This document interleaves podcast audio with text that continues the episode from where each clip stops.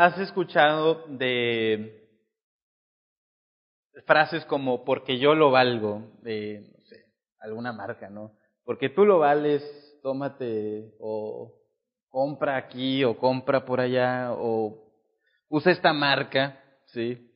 Normalmente eh, eso atrae mucho a la gente, ¿no? Porque o a veces le dices, ay, amiguis, este, es que te lo merecías, qué bueno que te dieron este trabajo o algo así, ¿no? O qué bueno que te dieron este aumento, o que te tuviste este carro, que te fuiste de viaje, tú te lo merecías. ¿Cuántos han, tal vez hemos dicho a la gente eso? Y, no es malo, ¿verdad? Sí, tal vez se esforzó mucho y, realmente se lo merecía el, el premio o lo que sea, ¿no? Pero yo creo que cada uno de nosotros nos han dicho eso o les hemos dicho a alguien eso, ¿verdad? Ay, te lo merecías, amigos, ¿verdad? Y, y, y nos ponemos en ese modo. Yo no sé cuántos de ustedes han escuchado la teoría de la geocentridad de la Tierra. La teoría de la geocentridad es muy antigua y de hecho eh, Platón, ¿sí? el, el, el filósofo y Aristóteles, eh, enseñaban esto a sus discípulos. ¿Y qué era esto? Era que la Tierra es el centro de todo el universo, ¿verdad? Y, y el Sol estaba, giraba en torno a la Tierra y todos los planetas y las estrellas. Nosotros éramos el centro de la Tierra. Después, eh, Copérnico y varios más por ahí de 1400 eh, eh, dijeron que no, que el centro de, del sistema eh, solar eh, era el Sol, ¿verdad? Nosotros éramos ahí otro planeta más eh, de los nueve, de los diez, y cada vez se van agregando más, ¿verdad? No vamos a entrar en discusión si Plutón es un planeta o no.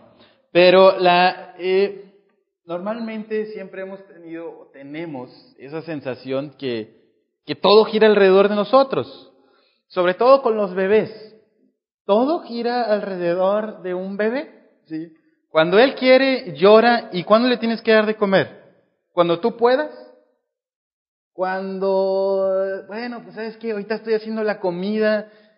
A él no le importa lo que tú estés haciendo. Él tiene hambre ahorita. Y, y, es, así nacimos todos. Todos pasamos por esa etapa y de chiquitos exigíamos, dame de comer, o, tal vez está sucio el pañal, o tengo calor, tengo frío, algo me duele, atiéndeme ya, porque el papá y la mamá están para servirme.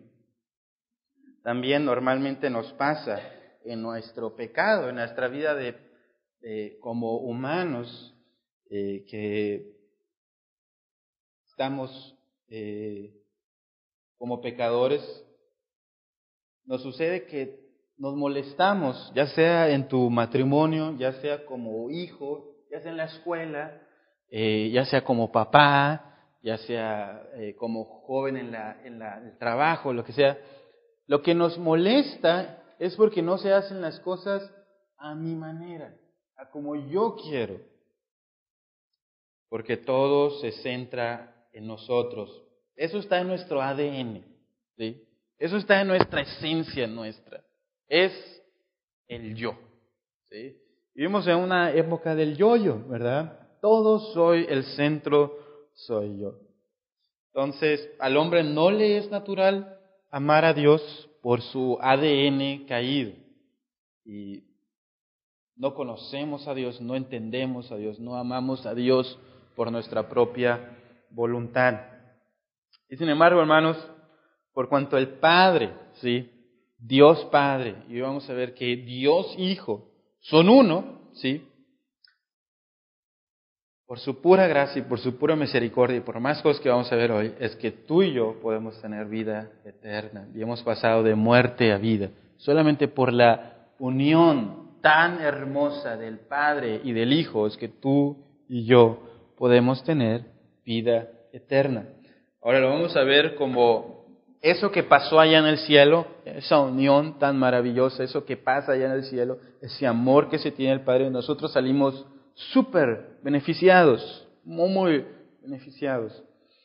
Y La semana pasada, no sé cuántos estuvieron, aquí la semana pasada, yo sé que muchos estaban tal vez fuera o espero que no sea eh, eh, eh, por enfermedad o alguna otra cosa, pero la semana pasada vimos el, el, milagro del paralítico de Bethesda, ¿sí?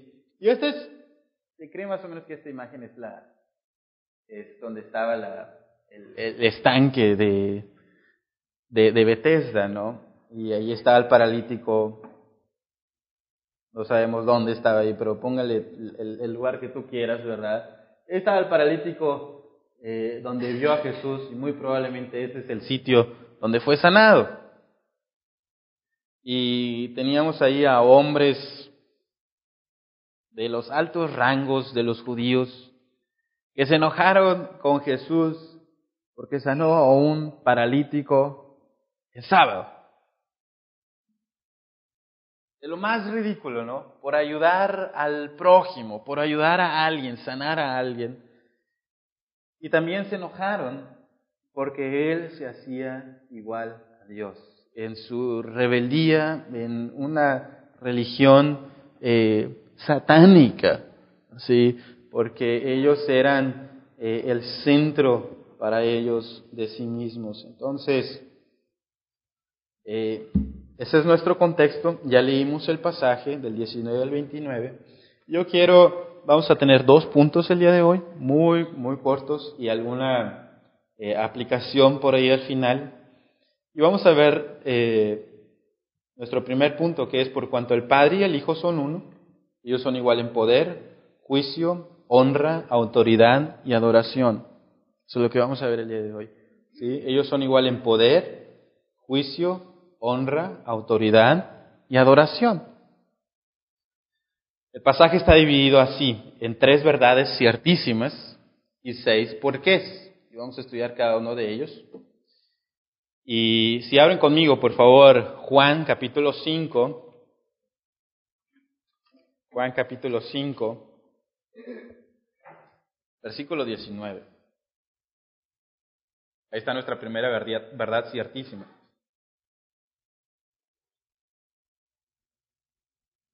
Juan 5, 19. Lo leemos juntos, dice, respondió entonces Jesús y les dijo, de cierto, de cierto os digo, no puede el Hijo hacer nada por sí mismo, sino lo que ve hacer al Padre, porque todo lo que el Padre hace, también lo hace el Hijo igualmente. Y ahí está nuestra primera verdad ciertísima, ¿sí? Por eso Jesús dice dos veces, de cierto, de cierto os digo. Aquí Jesús quería llamar la atención y, decirles, esto es muy verdadero. ¿Ok? ¿Y qué es lo que es tan verdadero? No puede el Hijo hacer nada por sí mismo, sino lo que ve, al lo que ve hacer al Padre. ¿Sí? ¿Qué significa esto, hermanos? ¿Que el Hijo no puede hacer nada? Y muchas veces los eh, testigos, creo que son los testigos de Jehová los que usan mucho este pasaje, que que, el Hijo no es, no es Dios, sino esto es todo lo contrario, que dice, no puede el Hijo hacer nada por sí mismo, sino lo que ve hacer al Padre. ¿Por qué? Porque son la misma naturaleza. ¿Ok? Son la mismísima naturaleza. ¿Qué significa que son la misma naturaleza? La naturaleza de la divinidad. ¿Ok? Dios es Dios Padre, por tanto, el, el Hijo, ¿qué va a ser? Dios Hijo. ¿Ok? Entonces, lo que ve hacer al Padre eso hace el Hijo. Ahorita vamos a ver qué hace el Hijo. Si vimos en el primer punto, dijimos que es igual en, en honra, en poder, en juicio. Eh, es lo mismo. Dios Padre, lo que Él hace, por tanto lo va a hacer Dios Hijo. ¿sí? Porque eso es lo que ve hacer al Padre. Es lo mismo. Las obras del Padre y del Hijo son uno, porque son de una misma naturaleza. Cuidado con esto, Jesús no es otro Dios, ¿ok? Jesús es de la misma naturaleza del Padre, por lo tanto hacen lo mismo y son uno, ¿ok? Eh, Seth compartió, yo no sé si vieron eh, en Facebook, me dio mucha risa porque compartió sobre un, un video de cómo era la Trinidad, ¿no? Cómo se podía compartir la Trinidad. Hermanos, no cabe nuestra cabeza tan finita, ¿ok?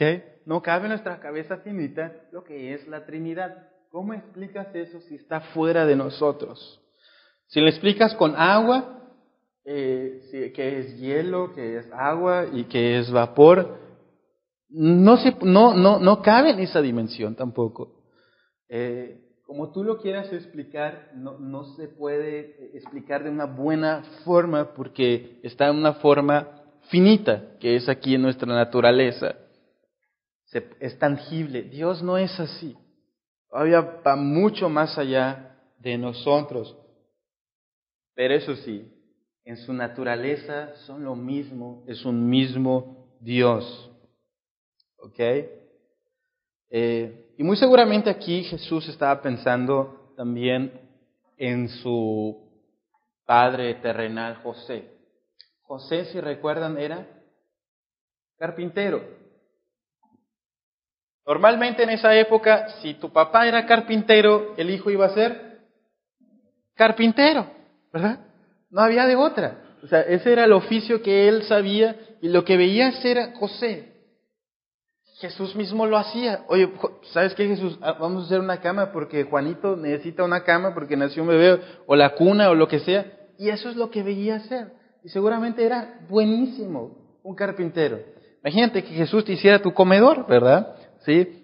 De los mejores carpinteros sabidos y por ver. Yo he tenido muy malas experiencias con carpinteros, ¿verdad? Sí. Pero este era bueno y era honesto.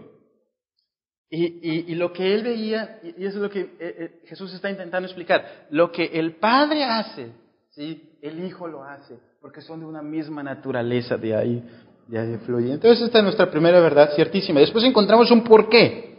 Si lo ven ahí, en el 19, al final dice, porque todo lo que el Padre hace, también lo hace el Hijo igualmente. ¿Sí? Todo absolutamente, no hay diferencia entre lo que hace el Padre y el Hijo, porque son de la misma naturaleza. Los dos son Dios. Entonces ahí se, conjuga nuestro primer porqué con la primera verdad ciertísima. ¿sí?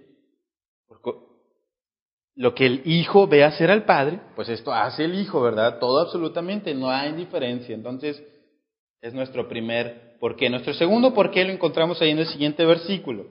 Y este es central del pasaje, hermanos. Dice ahí el 20. Acompáñenme a leerlo, por favor. Dice, porque el Padre ama al Hijo y le muestra todas las cosas que Él hace, y mayores obras que éstas le mostrará, de modo que vosotros os maravilléis. Ahora, ¿por qué son uno?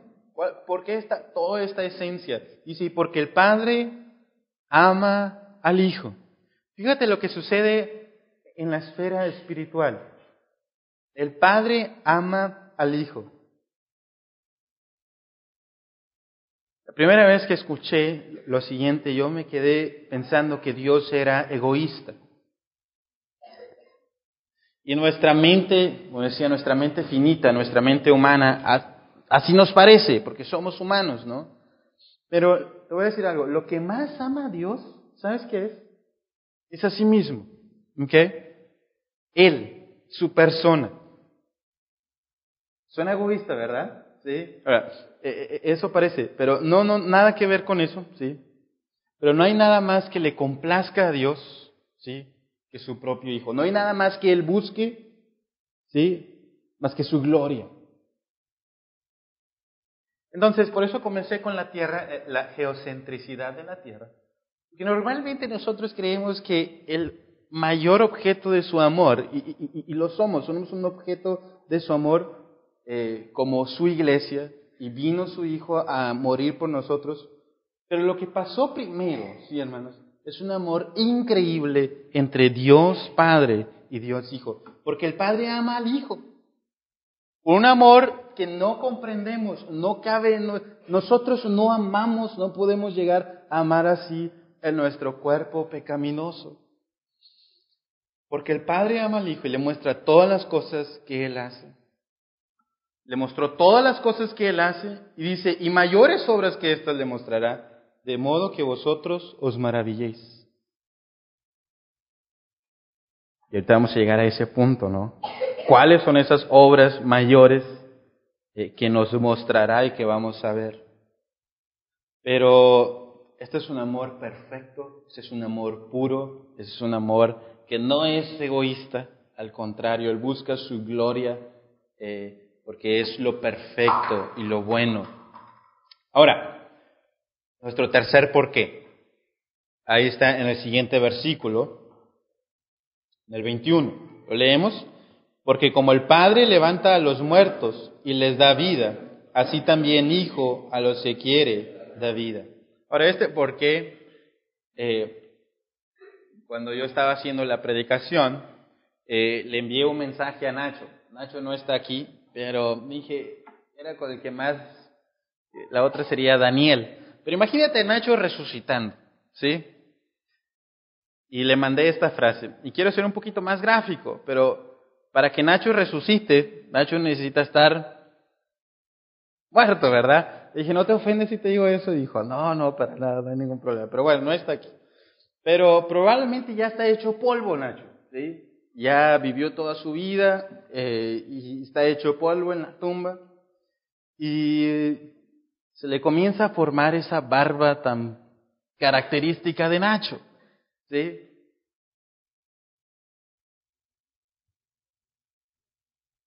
Ahora, tú podrías resucitar a Nacho. Por más avances de la ciencia, ni la barba de Nacho podrías hacer. ¿sí?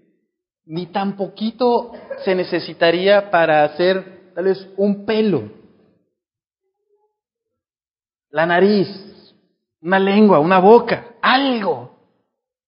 ¿Sabes qué va más allá? Dice, porque como el Padre levanta a los muertos y les da vida, así también el Hijo a los que quiere da vida. Es un poder increíble. Ahora, para espiritualmente como físicamente. Pregunta, hermanos, cuando tú llegas y le testificas a alguien, ¿sí?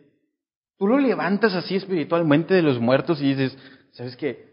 Yo te doy vida, te paso mi vida espiritual. ¿Se puede? No. Esto va más allá de nuestro, nuestro poder tan limitado que somos como humanos.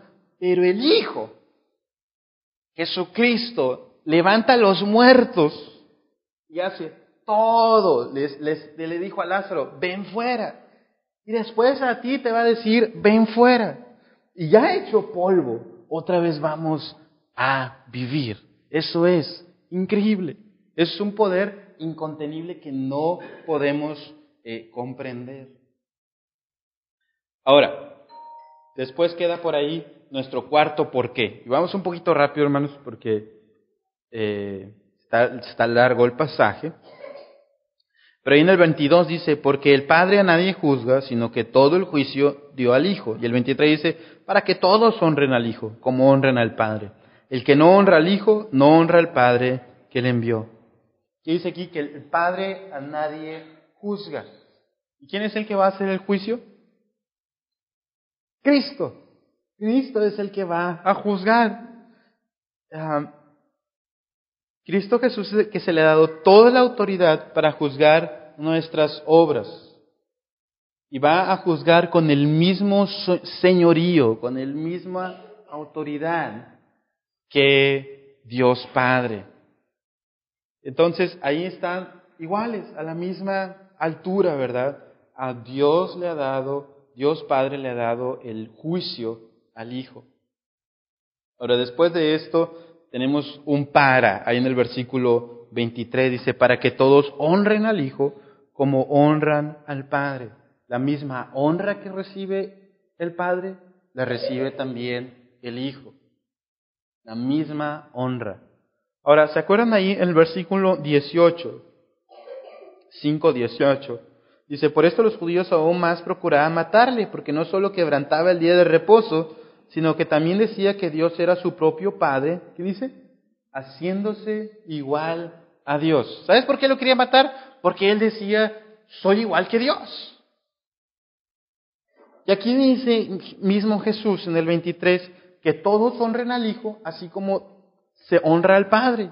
La misma, el mismo nivel.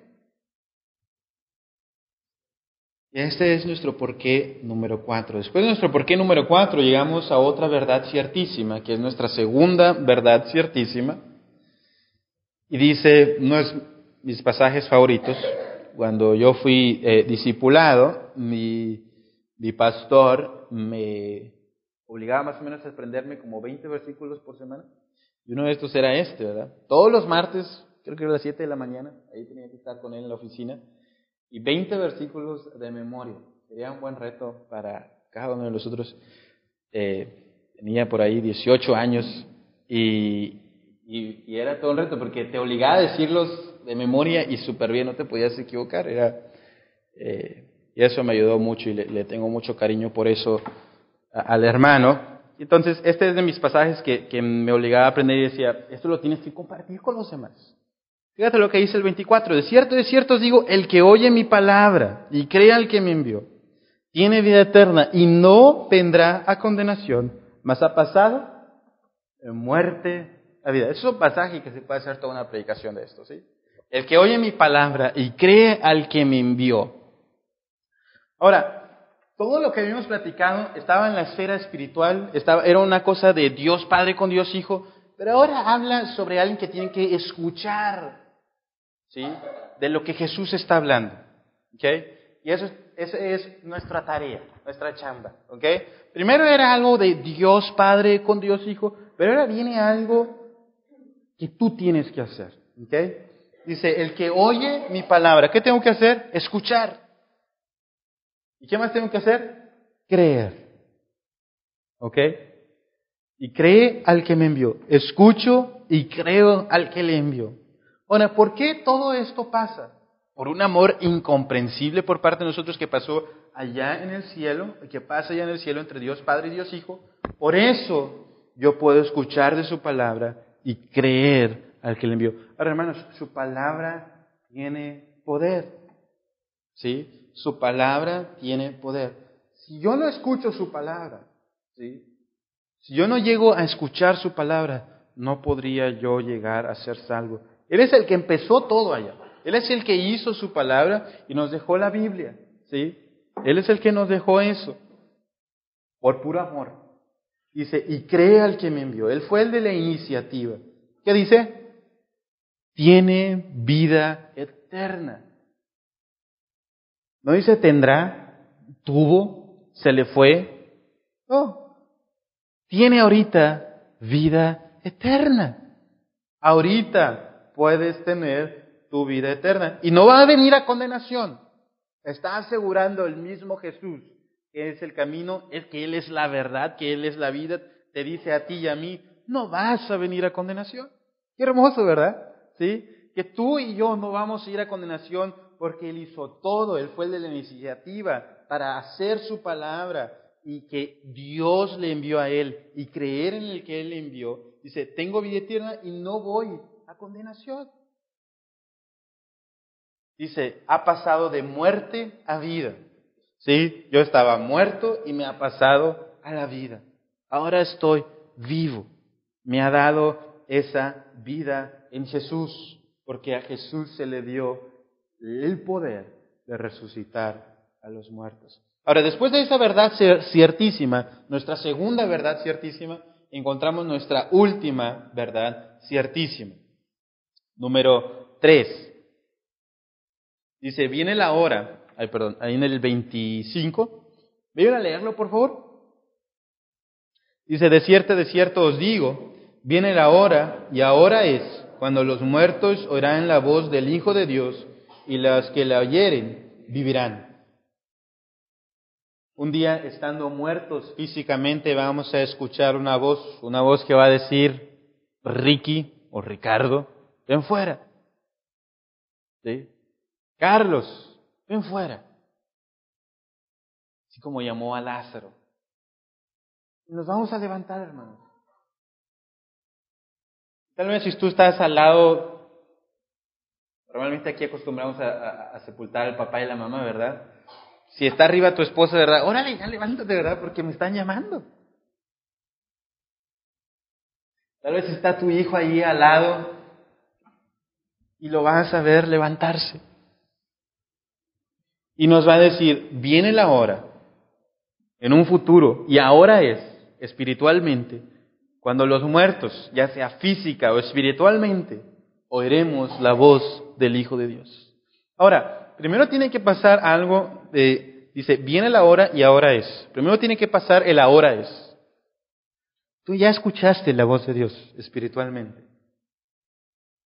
Donde te dice, Jorge, ven fuera.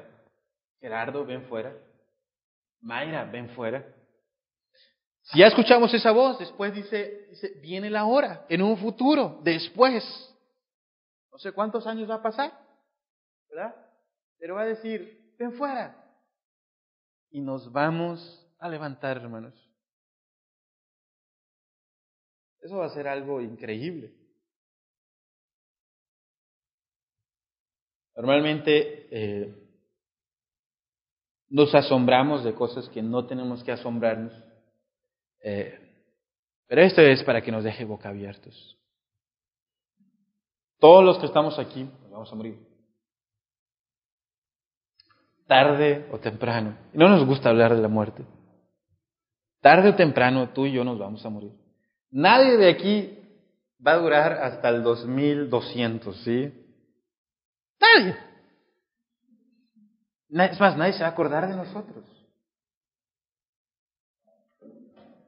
Pero yo espero que todos los que estemos aquí vayamos a resucitar. Sí, cada uno de los que están aquí vayamos a resucitar. Y esa es, esa es prioridad. ¿Okay? Hermanos, podrás tener mil problemas, pero si este problema no se ha solucionado, ¿sí? Si este problema no se ha solucionado, tienes el, problema más grandote. ¿Ok? El más grandote. Si este no se ha solucionado, tienes un problema muy grave. Porque es, un problema eterno. El otro problema se puede arreglar, ¿sí?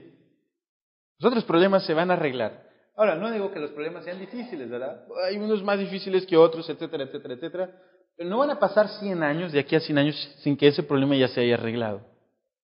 El problema de nuestro pecado, el problema de no conocer a Dios, dura toda una eternidad. ¿Ok? Toda una eternidad. Ahora, tenemos el último por qué. Y el último por qué, eh, el número 5, eh, dice, eh, porque como el Padre tiene vida en sí mismo, así también ha dado al Hijo el tener vida en sí mismo, ahí en el 26. ¿Ok? Dice, y también le dio autoridad de hacer juicio por cuanto es el Hijo del Hombre. Es más o menos una repetición de lo que ya habíamos visto, pero el Padre tiene vida en sí mismo. Y así también ha dado al Hijo el tener vida en sí mismo. Y eso lo hemos visto a través de Juan. ¿Sí? Que Él es la vida. Él es el que da la vida. Dice ahí en Juan capítulo 1 que en Él estaba la vida. ¿Sí? Eh, que Él es vida. Entonces, hermanos, Jesús es la vida. Y de eso eh, Juan está hablando de tener vida, vida en abundancia. Eh, que Él es el camino, la verdad y la vida. Él es la vida.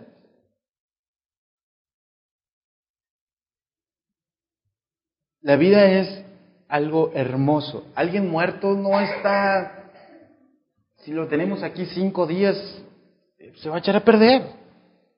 Una persona viva, camina, come, hace cosas. Bueno, eso es lo que está hablando el Señor Jesús. Ahora, y dice, no solamente una vida normal, común y corriente, sino una vida en abundancia te da a ti y a mí. Ese es el poder de Jesús. Y está al par del Padre. ¿sí? El Padre tiene vida, el Hijo tiene vida. Ahora, verdad número 6. Digo, el por qué número 6. Está allí al final. 28. No os maravilléis de esto porque vendrá ahora cuando todos los que están en los sepulcros oirán su voz. Los que hicieron lo bueno saldrán a resurrección de vida, mas los que hicieron lo malo a resurrección de condenación. ¿Okay? Entonces, porque vendrá la hora, y este es nuestro último porqué, eh, cuando todos los que están en los sepulcros van a escuchar su voz, buenos y malos, tu vecino y mi vecino, tus familiares y mis familiares, chinitos, africanos, güeritos y negritos. Todos van a escuchar esto. Van a decir, levántense. De los que hicieron lo bueno, saldrán a la resurrección de vida. Ahora hemos visto que lo único que puede resucitar a vida es Cristo, ¿no? Vimos ahí en Juan 24, dice, el que oye mi palabra y cree al que me envió, tiene vida eterna, ¿sí? Hay una condición para eso. Dice, saldrán a resurrección de vida. Los que creyeron, los que eh, creyeron al, al Padre. Dice, mas los que hicieron lo malo, y ahí está todos, ¿verdad? Todos han hecho algo malo. A resurrección de condenación. Esto es lo que nos debemos de maravillar. ¿Sí, hermanos? Eso es lo que nos debemos de maravillar. Todos vamos a resucitar. Y esto es verdad. Tú vas a resucitar, yo voy a resucitar. Algunos para vida y otros para condenación. Nos podremos pasar maravillándonos de otras cosas. Nos podremos maravillar y pensar que nosotros somos el centro de todas las cosas. Pero esto es lo que Jesús dice que nos debemos de maravillar, que tú y yo vamos a resucitar, ¿sí? Y que unos van a ir a vida eterna y otros se van a ir a condenación. Esto es de suma importancia. Ahora, ¿qué va a pasar contigo? ¿Dónde vas a estar? ¿Vamos a resucitar a vida? Dios quiere decir, hermanos. Yo quiero ver a todos allá. ¿Sí? Y hacemos un grupito de, eh, aquí estamos los de la gracia. ¿Sí? Los chidos. Ok. Ahí quitas esa parte de la predicación. ¿Sí? Eh, aquí andamos. Eh, Ramiro, qué bueno. ¿Sí? Aquí estamos todos. Y hermanos, ya va a haber muchos que van a resucitar para condenación. Uno de nuestros trabajos es irle a decir a aquellos que van corriendo hacia la condenación, es que hay vida en Jesús. A tu familia, a los vecinos, diles que hay vida en Cristo. Sigamos compartiendo de la palabra y la bendición que es creer en Cristo Jesús. Ahora, vemos tres verdades ciertísimas, los por qué. Y mi punto número dos, y vamos a hacer un repaso de todos estos versículos, dice, por cuanto el Padre y el Hijo son uno, su unión se hace visible en su amor y nos beneficia en nuestra vida eterna. ¿sí? Su, su unión se hace visible en su amor, ¿sí? Y su amor entre ellos, pero un amor que también se comparte hacia nosotros, porque el Padre amó tanto a este mundo que envió a su Hijo unigénito, ¿sí? para que, para que no, no nos perdamos, sino tengamos vida en Él, dice, y nos beneficia en nuestra vida eterna. Es un beneficio, hermanos. de lo hermoso, lo bueno que es nuestro Padre Celestial nosotros salimos beneficiados.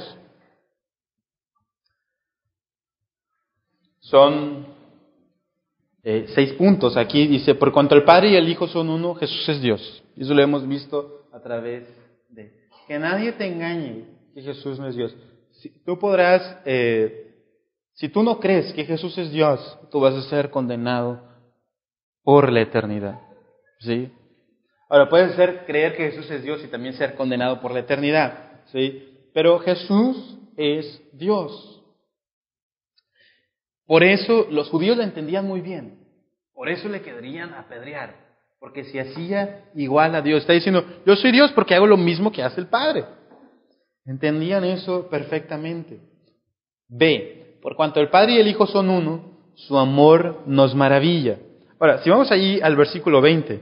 Dice, porque el Padre ama al Hijo y le muestra todas las cosas que él hace y mayores obras que éstas le mostrará, de modo que vosotros, ¿qué dice? Os maravilléis. Hollywood nos maravilla con toda su tecnología que hace. Y me encanta, ¿sí? Todos esos efectos especiales y nos quedamos boquiabiertos y decimos, ¡wow!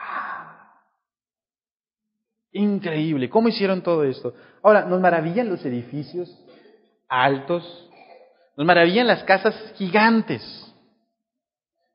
¡Wow! Nos maravilla una catarata, tal vez nos maravilla la naturaleza. Estamos rodeados de montañas increíbles y nos maravillamos. Pero lo que más nos debemos de maravillar es del amor que ha dado el Padre hacia el Hijo y la consecuencia de eso. ¿sí? Ahí en el 20 dice, y mayores obras que estas le mostrará, de modo que vosotros os maravilléis. Y al final dijo ahí en el versículo 28, no os maravilléis de esto, porque vendrá ahora cuando todos los que están en los sepulcros oirán su voz. De eso debemos estar maravillados. Tanto amor por ti y por mí que vamos a resucitar. Que hemos pasado de muerte a vida. ¿Sí?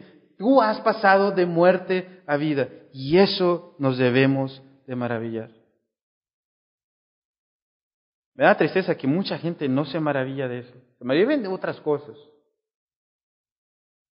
Pero no dura estar maravillados de eso, estar asombrados por eso.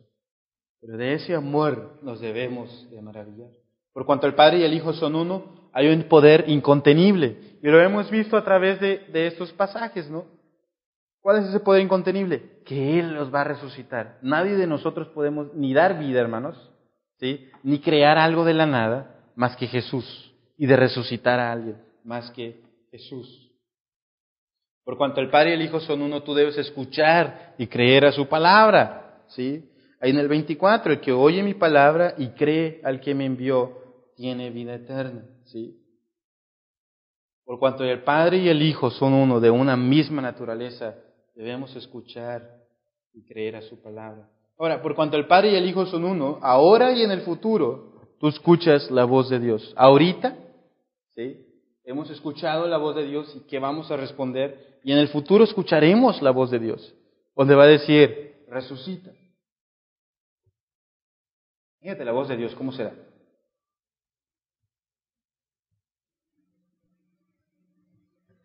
La voz increíble, ¿no? Va a decir a cada uno de nosotros, resucita. Ven a vida. Cuando escuchamos la palabra de Dios, hermanos, no la tomes como algo común y corriente. Es algo increíble, ¿sí? Que tiene poder. Es un poder increíble que va a resucitar a, a los muertos. ¿verdad? Ahora, por cuanto el Padre y el Hijo son uno, tú vas a resucitar. Porque el Padre y el Hijo son uno, tú vas a resucitar. De muerte a vida. Vimos, no se trata de nosotros, no se trata de lo bueno que podamos ser, no se trata de lo que nosotros decíamos, sino todo está centrado en el Hijo.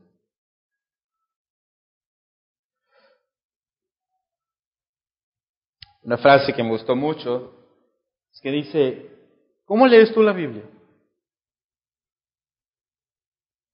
¿Se trata sobre ti? ¿Se trata sobre Jesús? Se trata sobre Jesús. No se trata sobre ser una buena persona. No se trata de nosotros de darnos un montón de reglas para obedecer. Se trata de que Jesús se lleve toda la gloria y que así le manifestemos en nuestra vida. Que vayamos al blanco donde Jesús es el centro de todo. Y ese es como podemos iniciar nuestro año, como podemos seguir y continuar con nuestra vida de creyentes, Jesús se lleve toda la gloria y la honra. Normalmente, hermanos, en un matrimonio, cuando nos molestamos con nuestra esposa o las esposas con el esposo, es porque queremos lo nuestro.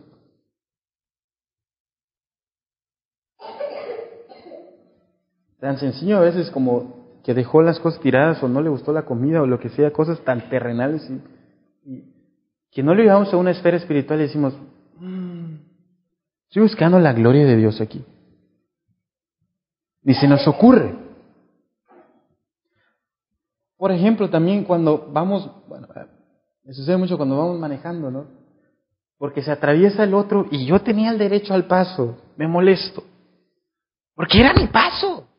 Yo tenía que pasar. Si alguien se mete a la fila, decimos, hey, hay fila, haz fila, porque nos molesta. Nos molesta que yo soy el centro de todo. ¿sí? Jamás se nos ocurre la verdad espiritual, que Él busca su gloria. Jamás. Nos pasa cuando solamente venimos a la iglesia y, y en la mañana que leemos tal vez, luego después se nos olvida. Y vamos buscando la gloria del Señor en cada área de nuestra vida.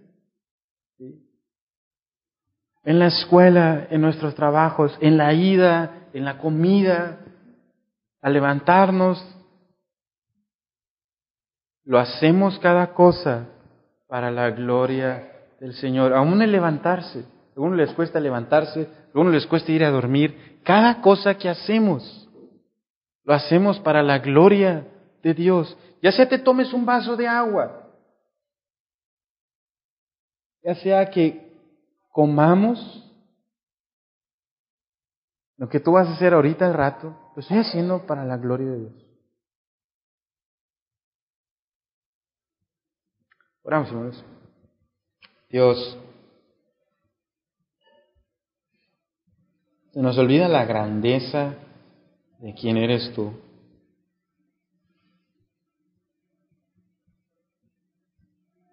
Ese poder incontenible que tú tienes y nos maravilla, nos deja boquiabiertos,